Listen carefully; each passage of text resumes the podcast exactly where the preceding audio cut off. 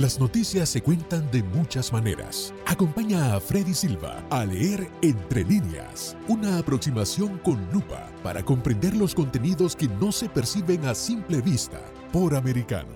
Comenzamos. ¿Qué tal amigos? Reciban todos un caluroso y fuerte abrazo. Soy Freddy Silva, contento de acompañarlos en este nuevo capítulo de Entre líneas a través de Radio Libre 790 AM y no se olviden que también nos pueden escuchar por www.americanomedia.com, www.americanomedia.com y también pueden descargar nuestra aplicación Americano que está disponible para los dispositivos de Apple y también de Android. El día de hoy estaremos hablando sobre la polémica ley de competencia y preservación del periodismo, en inglés Journalist Competition and Preservation Act, JCPA, para que nos entendamos más adelante con este acrónimo, y que esto podría otorgar a las emisoras, editores y otros productores de noticias una exención de monopolio para negociar colectivamente con empresas de plataformas en línea como Alphabet Meta. Pero la pregunta, ¿qué tan beneficioso sería esta ley para la libertad de prensa, medios o periodistas independientes? ¿Representaría alguna amenaza para el ejercicio del periodismo? Preguntas que intentaremos responder y para ello hemos invitado a Laura de Rosa, profesional en relaciones internacionales. Ella es venezolana, radicada en México, forma parte del equipo de Freedom Post, un sitio de Internet dedicado a información, investigación periodística y opinión. Qué gusto tenerte en el programa nuevamente, Laura. Bienvenida. El gusto es mío, Freddy. Es un honor para mí estar nuevamente contigo.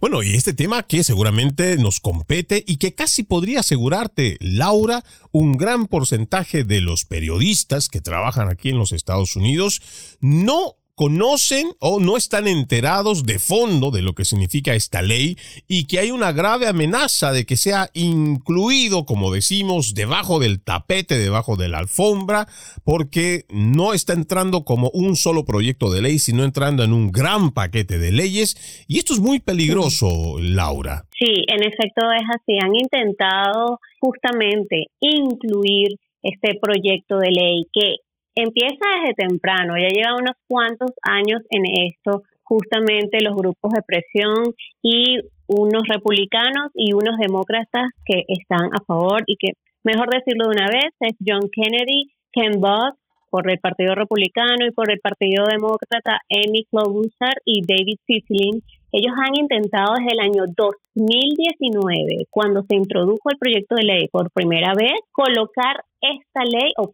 pasar esta ley y pasando además todos los obstáculos. En el 2019 fue la primera vez que la introdujeron. Luego, en marzo de 2021, ante la coyuntura que se estaba dando porque había una especie de agresión contra las Big Tech de manera importante en Washington, la trataron de pasar por segunda vez el 10 de marzo de 2021 y ya para este año, el 25 de agosto de 2022, le hicieron una versión revisada y entonces están tratando de colocarla.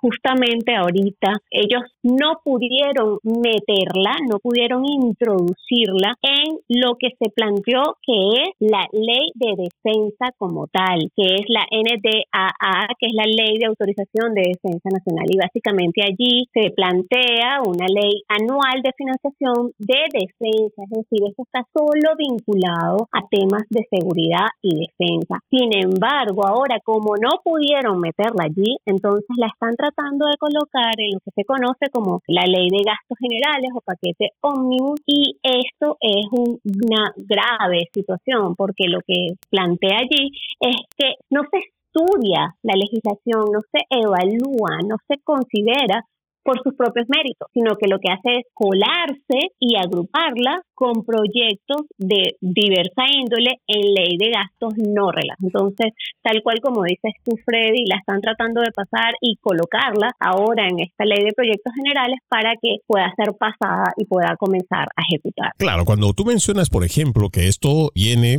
diríamos, ¿no? En el criollo viene mal parido, porque desde que sale en el 2019 se le hacen ciertas observaciones y que por más que ellos hayan tratado de depurarla, el problema es que la esencia es la que no se ha cambiado y eso es lo que te pido empecemos a entrar en detalle para que veamos los pormenores, porque esto se está vendiendo como una especie de ley que va a proteger al periodista para que pueda negociar, por ejemplo, su trabajo independiente con las redes sociales. Pero en el fondo, y esto lo voy a leer para que la gente pues tenga una idea, aquí tengo un análisis que hace el Instituto Cato, me voy a saltar todos los párrafos y me voy a ir al último. ¿Qué es lo que dice esto? Dice, como concluimos, la JCPA, hablando de esta ley, otorgaría una excepción unilateral a la ley antimonopolio y solo a una industria específica. Obliga a las plataformas a participar en negociaciones de buena fe, sujetas a un arbitraje final y vinculante si no se puede llegar a un acuerdo al tiempo que prohíbe que las plataformas simplemente eliminen formas de contenido.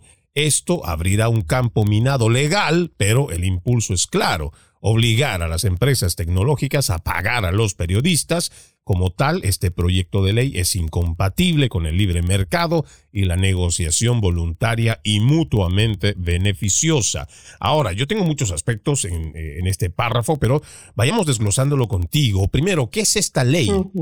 Para que la gente lo entienda. Sí, Qué bueno que, has leído eso y aparte entonces es importante leer entre líneas, tal cual como, tu programa se titula, justamente lo que hay detrás de esto. Y cuando yo, por ejemplo, mencionaba a, a Amy Klobuchar, que justamente es una de las principales propulsoras de esta legislación, es porque allí hay una motivación por detrás. Esta persona o esta senadora ella básicamente está vinculada a ser una hija de un periodista. Ella es presidenta en el Senado del Subcomité de Política de Competencia, de Defensa de la Competencia y de Derechos de los Consumidores. Ojo con esto, porque ahora vamos a entender un poco algunas cuantas cosas, pero como les decía, es hija de un periodista. Entonces, esto va a hacerse entender con el discurso que están dando. Y en ese discurso, justamente, que tú estás planteando, ellos lo han vendido como que una supuesta proporción o darle a los medios de comunicación pequeños, y no hablan de los grandes, un puerto seguro temporal. Así tal cual es como se está vendiendo esto, para que entonces continúan los editores de contenido en línea, negocien colectivamente en las plataformas dominantes los términos en los que se puede distribuir el contenido. Ahora, aquí es donde tenemos que empezar a hablar y a disgregar o a diseccionar lo que se está hablando. Porque según la venta que le hacen como algo beneficioso, hablan de diversos temas. Número uno, eh, plantean como que las crisis, las noticias locales están en crisis existencial y entonces se necesita preservar un periodismo fuerte e independiente. Esto sigo hablando como el discurso que están dando. Luego plantean que hay que asegurarse que se pueda negociar en igualdad de condiciones con estas plataformas online. Y aquí seguimos en la disección, de modo tal que no lleguen a dominar las plataformas online la distribución de noticias y de publicidad. Entonces aquí se introduce también un elemento clave en el discurso de ellos, que es una presunta negociación en igualdad de condiciones, pero además le colocan la de buena fe, como tú lo acabas de leer. Entonces, aquí lo que se está tratando de decir es, miren, los pequeños editores, los pequeños medios de información van a poder tener una compensación justa de las grandes empresas. Luego hablan en un cuarto punto allí de la compensación justa y dicen esto todo es una labor crítica para mantener informadas a las comunidades. Ahora, esto es como lo plantean, pero si nosotros vemos entre líneas, allí hay letras pequeñas que leer, porque más allá de los pagos financieros a las empresas de medios de comunicación, el asunto es que se va a poder formar un cártel es decir, lo que ellos plantean como una entidad negociadora conjunta que sea presuntamente inmune a la ley antimonopolio, realmente lo que va a generar es un nuevo cártel para negociar con las grandes empresas tecnológicas. Eso términos y condiciones para la difusión de sus contenidos. Pero allí, entonces hay algo importante que es evidente que ya se ha hecho y que se profundizará, porque no hay forma de que la ley evite eso, y es la censura. Aunque supuestamente hay disposiciones que impiden a las empresas de medios de comunicación negociar la supresión de cualquier competidor, y esto está planteado así, con estos términos, dentro del proyecto de ley, no hay realmente nada que impida pedir ellos como cártel o nuevo cártel que se dé prioridad a sus contenidos. Y esto se utiliza como pretexto para la censura usando, entre otros elementos, la desinformación, que bastante conocemos este argumento de la desinformación, Fred. Y vamos a nosotros en el siguiente bloque, te pido Laura, entremos en detalle ya en los ejemplos y póngale mucho cuidado a lo que estamos mencionando, porque existe una alta gama también de lo que podría significar buena fe. Y eso lo detallamos al volver de la pausa. Ya regresamos. En breve regresamos con Entre líneas, con Freddy Silva, por Americano. Estamos de vuelta con Entre líneas, junto a Freddy Silva, por Americano. Gracias por continuar con Entre líneas a través de Radio Libre 790 AM y por supuesto invitándoles a que nos escuchen por www.americanomedia.com y descargando la aplicación Americano disponible para Apple y Android. Estamos con nuestra invitada, Laura de Rosa. Ella es profesional en relaciones internacionales y estamos dándole un análisis, como a nosotros nos gusta, Laura, pues eh, masticarlo, deshebrarlo. Vamos a ir entrando en detalle porque esta es una ley, la que estamos haciendo referencia hoy, la ley de competencia y preservación del periodismo, JCPA en sus siglas en inglés pero hablábamos de temas que realmente son muy preocupantes. Primero, cómo es el discurso vendiendo, y hay que decirlo, creo que la mejor forma de entenderlo, cómo es que los politiqueros plantean esto y en sus enunciados, cómo venderlo bien este producto. Hablan de que las noticias locales están en peligro, quieren cuidarlas.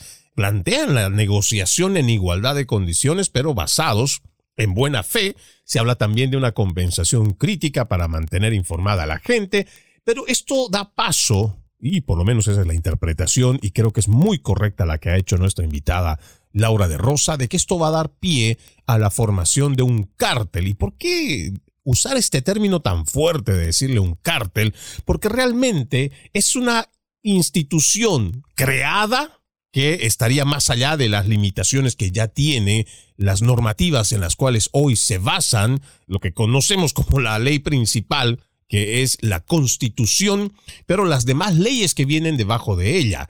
Esta va a ser la formación de un nuevo grupo que va a tener esa potestad. Y por lo que nosotros ya hemos aprendido, Laura, con el paso de los años, pues este tipo de formaciones, más que traerle un bien, lo que va a traer es no solamente una bota que podríamos ponerla como ejemplo en el cuello, de periodistas, sino también va a ser una sumisión ante las grandes empresas de medios de comunicación. Sí, en efecto, porque es que, como te comentaba antes en el, en el segmento anterior, Freddy, a ti a tu audiencia, no hay garantías. No hay garantías para que este cártel no pueda, el nuevo cártel, no pueda discriminar en función del punto de vista. Y es que, aunque han planteado, y como insistía, en ciertas disposiciones están intentando decir que se impide a las empresas negociar la supresión de cualquier competidor, en realidad no hay nada que lo impida. Y es que esto se plantea como una censura de, de plano, en el punto en que ellos dicen, nadie es censurado por ser conservador. O sea, lo plantean de esta manera, nadie es censurado por el punto de vista, nadie es censurado por ser nuestros oponentes, es decir, por ser conservadores. Se les censura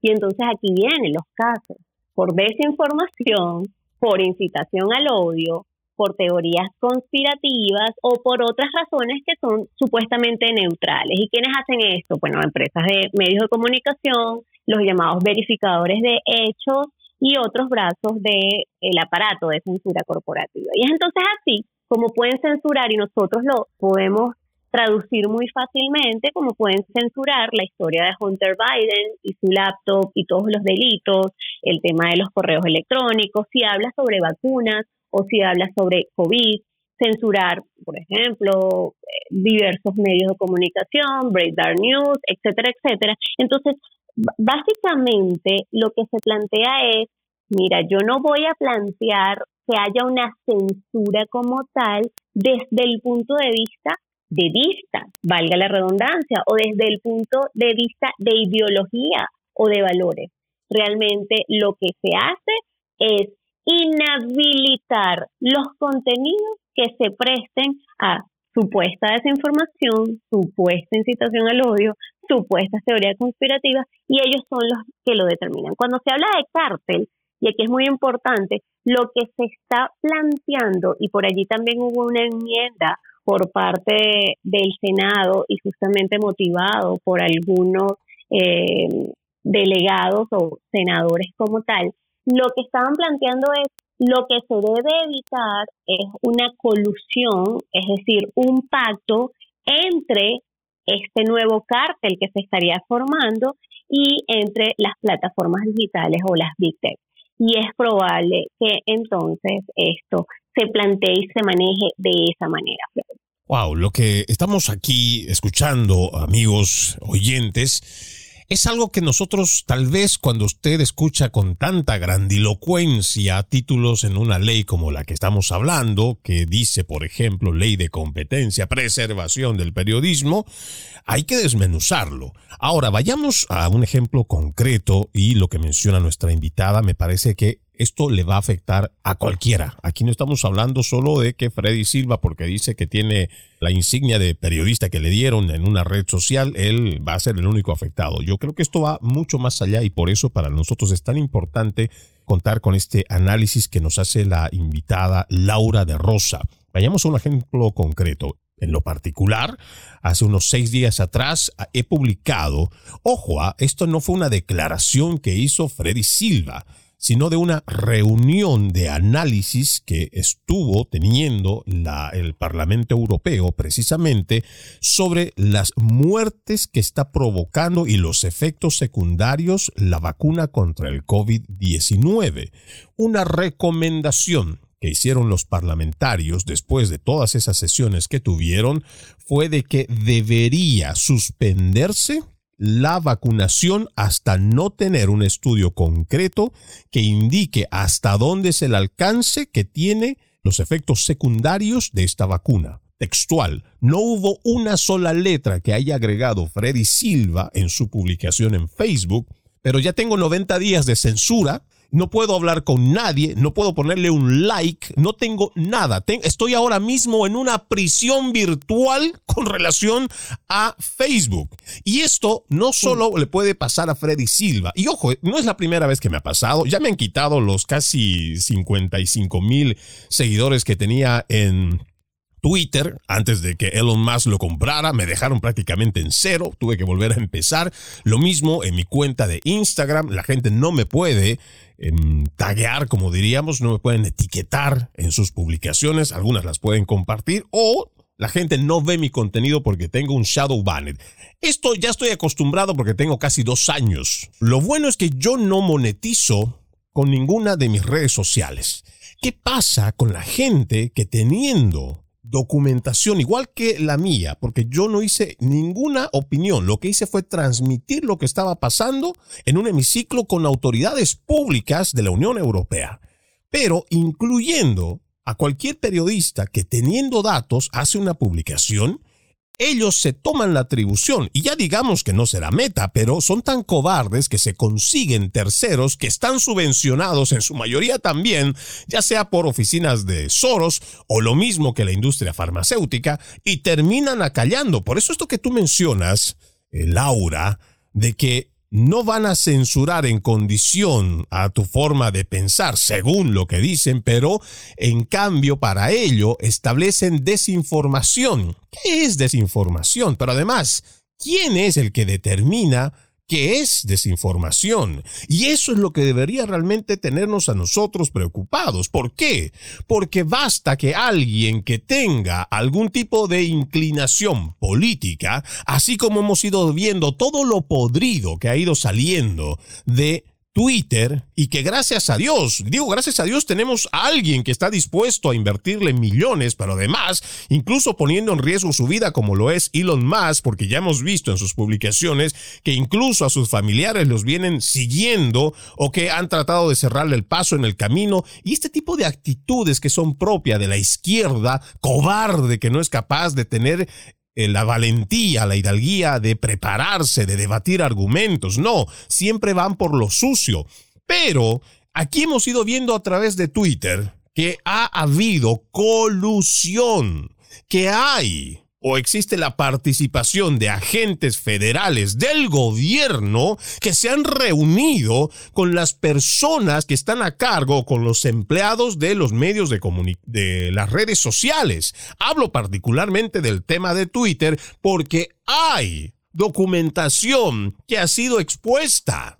Gente que por el hecho de opinar, como este servidor que les habla, o cualquiera que ha cuestionado, han sido puestos en esta cárcel virtual y no definen, porque todavía no hay una definición concreta y clara de lo que es desinformación, pero como esto puede aplicar a cualquier cosa que les perjudique a ellos, si esta normativa pasa bajo estas mismas características, cualquier periodista y cualquier persona que se exprese o que exhiba algún tipo de disidencia, estar en contra o simplemente tener una duda, puede ser puesto en una cárcel virtual, no solamente puede ser censurado, ya no vas a poder monetizar y vas a estar, quién sabe, en un shadow banner o van a tener hasta la potestad de eliminar tu cuenta. Estos son temas que aunque usted diga están en el nivel virtual, no señor, esto va a afectar la vida de las personas porque no nos olvidemos que hoy por hoy las redes sociales forman parte de nuestras vidas. Vamos a una segunda pausa, amigos de Entre Líneas. Ya regresamos con más. En breve regresamos con Entre Líneas, con Freddy Silva, por Americano.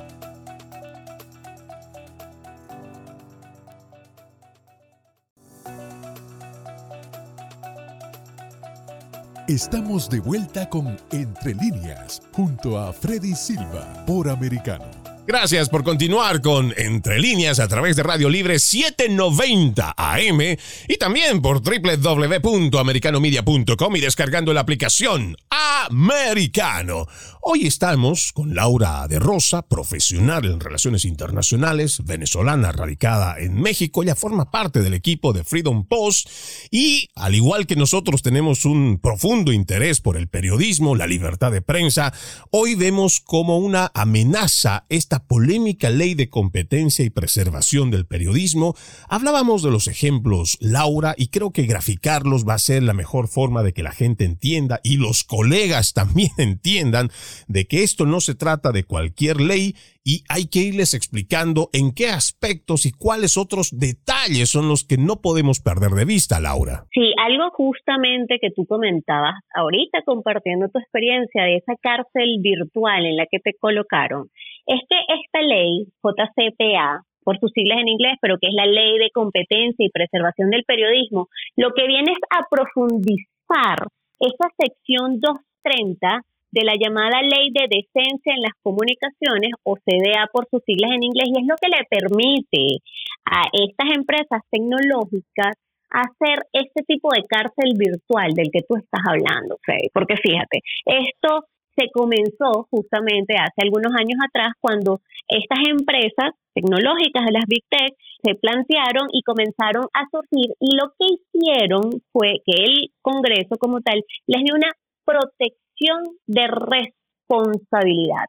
Y tengan bien guardado en el estacionamiento mental, como digo yo, este término, porque es lo que le permite actualmente a todas estas redes sociales banearnos, eh, colocar ciertas eh, barreras para que otras personas puedan acceder a los contenidos o como lo que te pasó a ti. ¿Cuál fue el argumento inicial?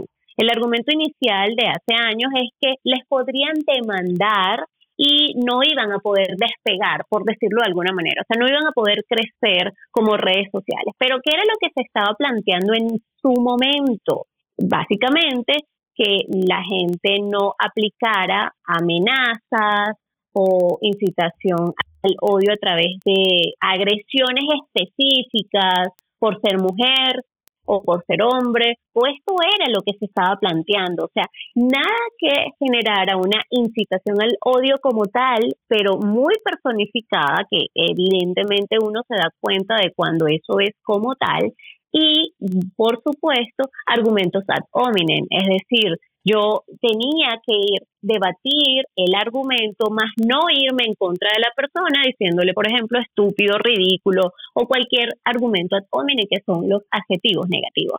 Pero esto no fue usado así.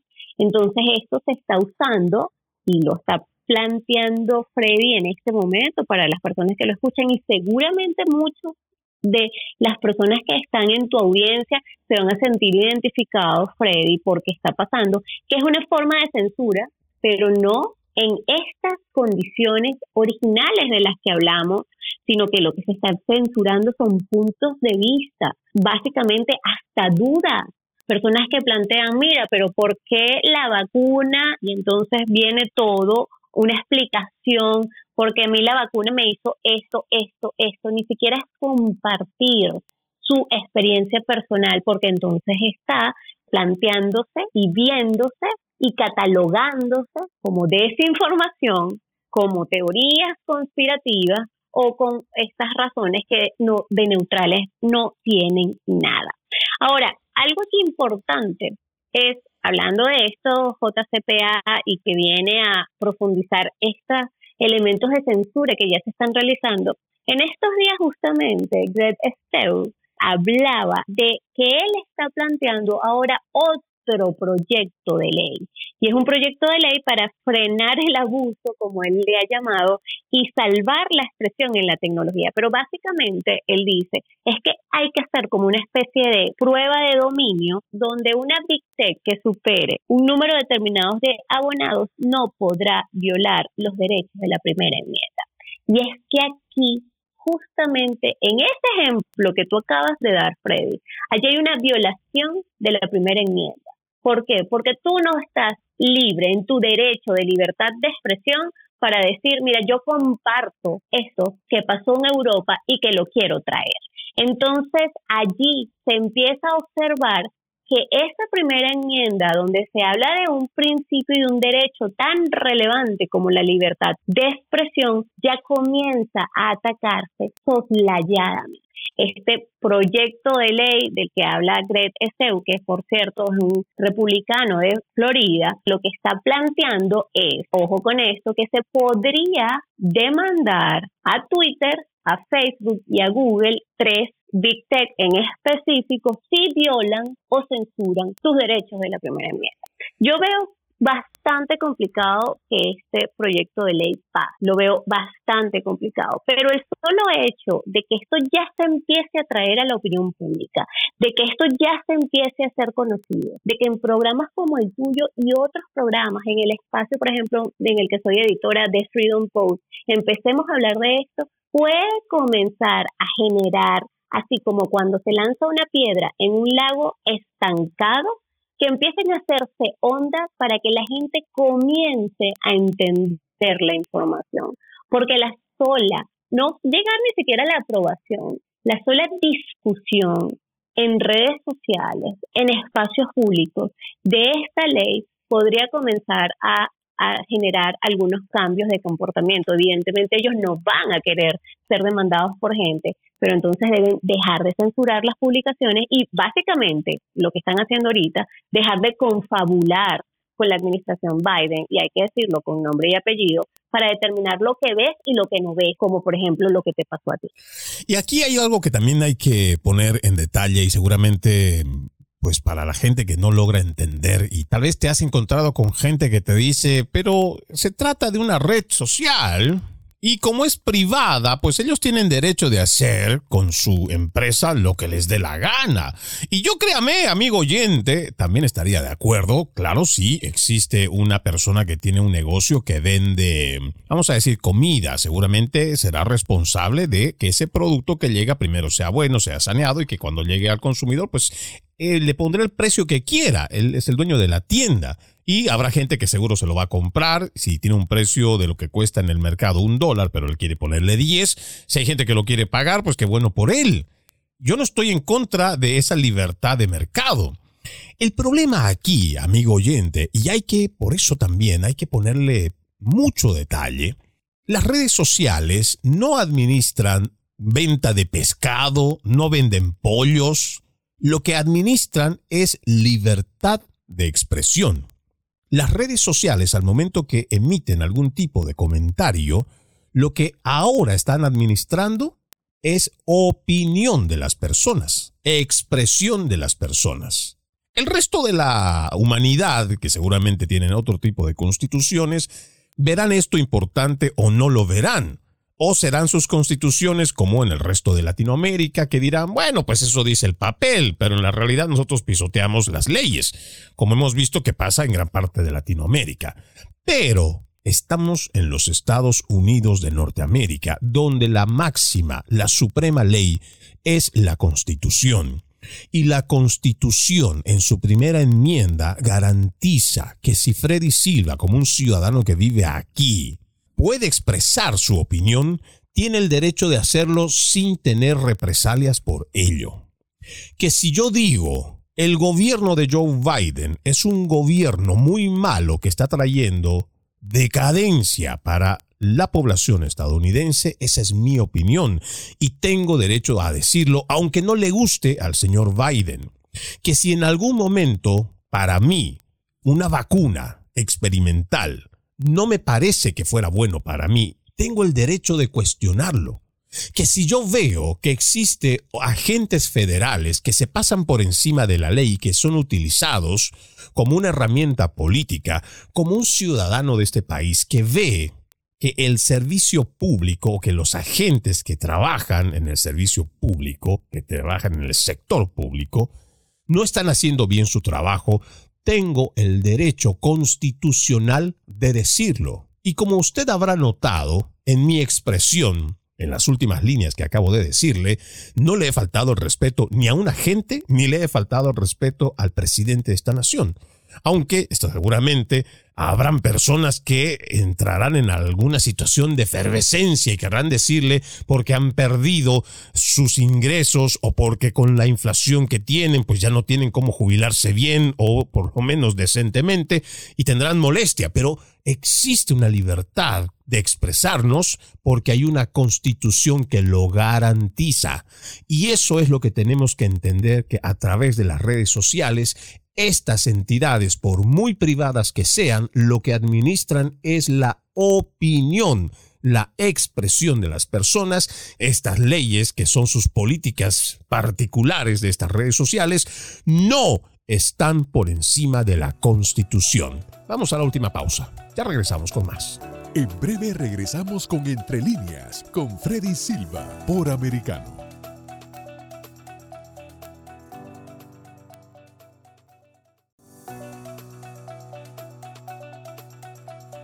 Estamos de vuelta con Entre líneas junto a Freddy Silva por Americano. Continuamos con más de Entre líneas a través de Radio Libre 790 AM y por supuesto también invitándolos a que nos sigan a través de nuestras redes sociales, de esas que estamos comentando. Ahí estamos como Americano Media en YouTube, en Facebook, en Instagram, en Gather, en Twitter, en Truth Social. Nos encuentra como Americano Media. Hoy nos acompaña Laura de Rosa, profesional en relaciones internacionales, una venezolana radicada en México, y estamos haciendo el análisis de esta polémica ley de competencia y preservación del periodismo, JCPA, viendo el alcance que puede tener esta ley en caso de ser aprobada. Hemos mencionado, Laura, que existe este peligro porque la ley como tal, por muchas depuraciones que le hayan querido hacer, no ha pasado, pero existe el riesgo de que vaya pasando por debajo de la alfombra, como decimos, por debajo de la mesa y que esto sea puesto como una ley que seguramente va a traer muchas complicaciones. Pero, ¿cómo es posible que a esta altura, y después de que ya son dos años que se ha intentado pasar, ¿cómo es posible que todavía tenemos colegas que desconocen este hecho o que, peor aún, lo apoyan, Laura? Es muy grave esto que tú estás planteando, el desconocimiento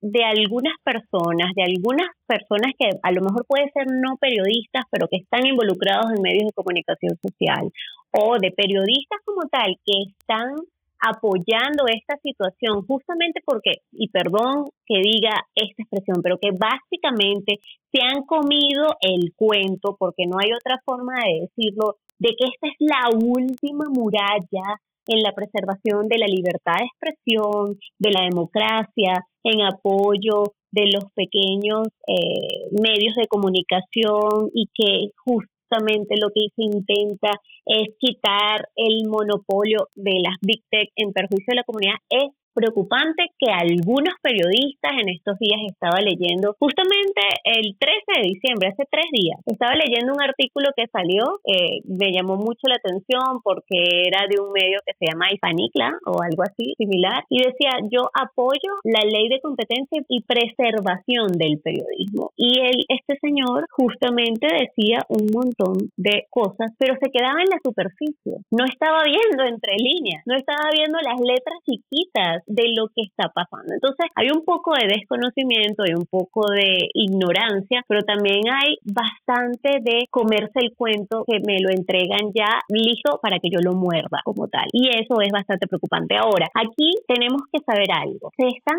apurando muchísimo para hacerlo antes del 3 de enero que va a entrar la nueva gestión en el Congreso. Y justamente personas, periodistas y otros profesionales que están a favor de esta ley, de que pase este proyecto de ley, acusan ahora a los republicanos justamente en la desinformación y estar como hostiles a la libertad de prensa. En estos días yo leía a alguien que decía esto debe pasar antes del 3 de enero. Esta votación debe concluir antes del 3 de enero. Nos tenemos que apurar, esto lo, lo leí en Twitter, porque básicamente hay que evitar que un Congreso republicano hostil a la libertad de prensa pueda derrotar el proyecto. Y esto es manipulación, ignorancia y básicamente comerse el cuento tal cual como lo entregan, listo para morder. Y aquí lo que tú planteabas al final del segmento anterior y al inicio de este, aquí hay una cosa importante y es de resaltar con este asunto de pasar este ley de competencia y preservación del periodismo, que no es ni competencia porque genera un nuevo cartel y porque no preserva absolutamente el periodismo en nada, las JCPA por sus siglas en inglés. Y es, es un nuevo atentado a la libertad de expresión, a esa primera enmienda. Tú decías, no, es que estas grandes empresas tecnológicas no son una venta de pescado, y es que en efecto no lo es. Y tú decías, ellos administran libertad de expresión, lo estoy anotando aquí para justamente tomar tus palabras tal cual. Es incluso el asunto tan importante que es ponerle el ejemplo a la gente de un servicio de servidores. ¿Qué hacen los servidores? Los servidores están diversas eh, empresas que ofertan el tema de servidores, pero ellos no te pueden objetar lo que tú levantas, la información que tú levantas en ese servidor. Y se lo pongo, por ejemplo, en Americano Media, en cualquier medio de comunicación, en The Freedom Post, por ejemplo, nosotros tenemos un servidor donde alojamos nuestra información. Este ejemplo es básicamente un buen ejemplo para entender también lo que hacen las redes sociales y estas empresas Big Tech. No tienen cómo objetar lo que tú subes en tu servidor o lo que tú subes en esa cuenta de red social, aunque sea privada. Lo que se está generando es justamente que yo llevo mi contenido, mi información, mi opinión para que otras personas lo lean, otras personas interactúen conmigo y allí se comienza a hacer una comunicación y una interacción social, porque ya no estamos en la comunicación 1.0, dejamos la 2.0, 3.0 y vamos para la 4.0. Y es el asunto de aquí hay una interconexión entre todo el mundo, y literal me refiero al planeta Tierra, que está compartiendo información. Entonces, muy mal sería que se pueda plantear esta censura. Y algo importante es, para que la gente lo, lo vea muy fácilmente, es el asunto de antes nosotros nos reuníamos en las salas y había un televisor. Entonces, según los horarios, lo que decía el papá, la mamá o, los gustos de la familia, entonces se veía un programa o el otro programa, etcétera, etcétera. Una, una seguidilla de programas se iba a ver en ese televisor que había en la sala de nuestro hogar. Ahora este televisor se volvió individual con los celulares. Cada quien tiene en esta época de Internet y red social, tiene su propio televisor y ese es el celular. Entonces yo decido si veo algo en YouTube, yo decido si veo Instagram, yo decido si converso con alguien en Twitter, yo decido si comparto información. Entonces esto que está pasando es incide además en lo que ese usuario va a poder revisar en su televisor, porque como les decía, no es ninguna ley de competencia porque realmente no es una competencia, hay un nuevo cártel que te va a poder decir en colusión con las Big Tech, te va a poder decir, mira, este tipo de contenidos ya tú no lo vas a poder revisar y tampoco va a ser conservación porque además van a objetar que tú puedas enlazar a ciertas páginas disponibles públicamente en la web. En consecuencia, entonces tú no vas a poder entrar a ciertos links. Entonces, en ese televisor privado que cada uno de nosotros tiene, que es celular. Entonces, otro, que es un nuevo cártel, te va a decir, sin que tú lo sepas, pero te va a direccionar a ciertos contenidos que les favorezcan, disminuyendo la presencia de medios independientes, de medios conservadores y de ideologías que no coincidan con la ley. Totalmente de acuerdo. Y eso es lo que debería preocuparnos. Y ojo, a ¿ah? No es que esto vaya a pasar. Ya se ha descubierto que, por ejemplo, la compañía Google va direccionando lo que la compañía decide que usted vea. Son ellos los que determinan qué cosa usted puede ver y lo que a ellos no les conviene, como por ejemplo opiniones disidentes, las van poniendo en la página 30, 40, como para que usted le dé pereza llegar hasta muy atrás. Pero eso ya está pasando y necesitamos que la gente despierte ante esta realidad. Quiero agradecerle muchísimo a nuestra invitada Laura de Rosa, profesional en relaciones internacionales, venezolana radicada en México, forma parte del equipo de Freedom Post, un sitio en Internet dedicado a la información, investigación periodística y opinión. Como siempre, es un lujo contar con tu análisis. Laura, realmente gracias por estar con Entre Líneas. Gracias a ti, Freddy, por la invitación nuevamente en esta oportunidad. Bueno, deseamos igual, eh, querida Laura, para ti, para toda tu familia, eh, bendiciones, que tengas una feliz Navidad y por supuesto recibe siempre un gran abrazo. feliz Navidad para ti, Freddy, para toda tu audiencia. Feliz Navidad. Bueno, con esto vamos poniendo punto final a esta entrega de Entre Líneas. Soy Freddy Silva. Los invito a continuar con Radio Libre 790 AM y www.americano Media. Permiso. Entre líneas, un programa en el que leemos un poco más de lo que está expresamente escrito o dicho. Conéctate con nosotros de lunes a viernes desde las 2 p.m. Este, 1 Centro, 11 Pacífico, por Americano.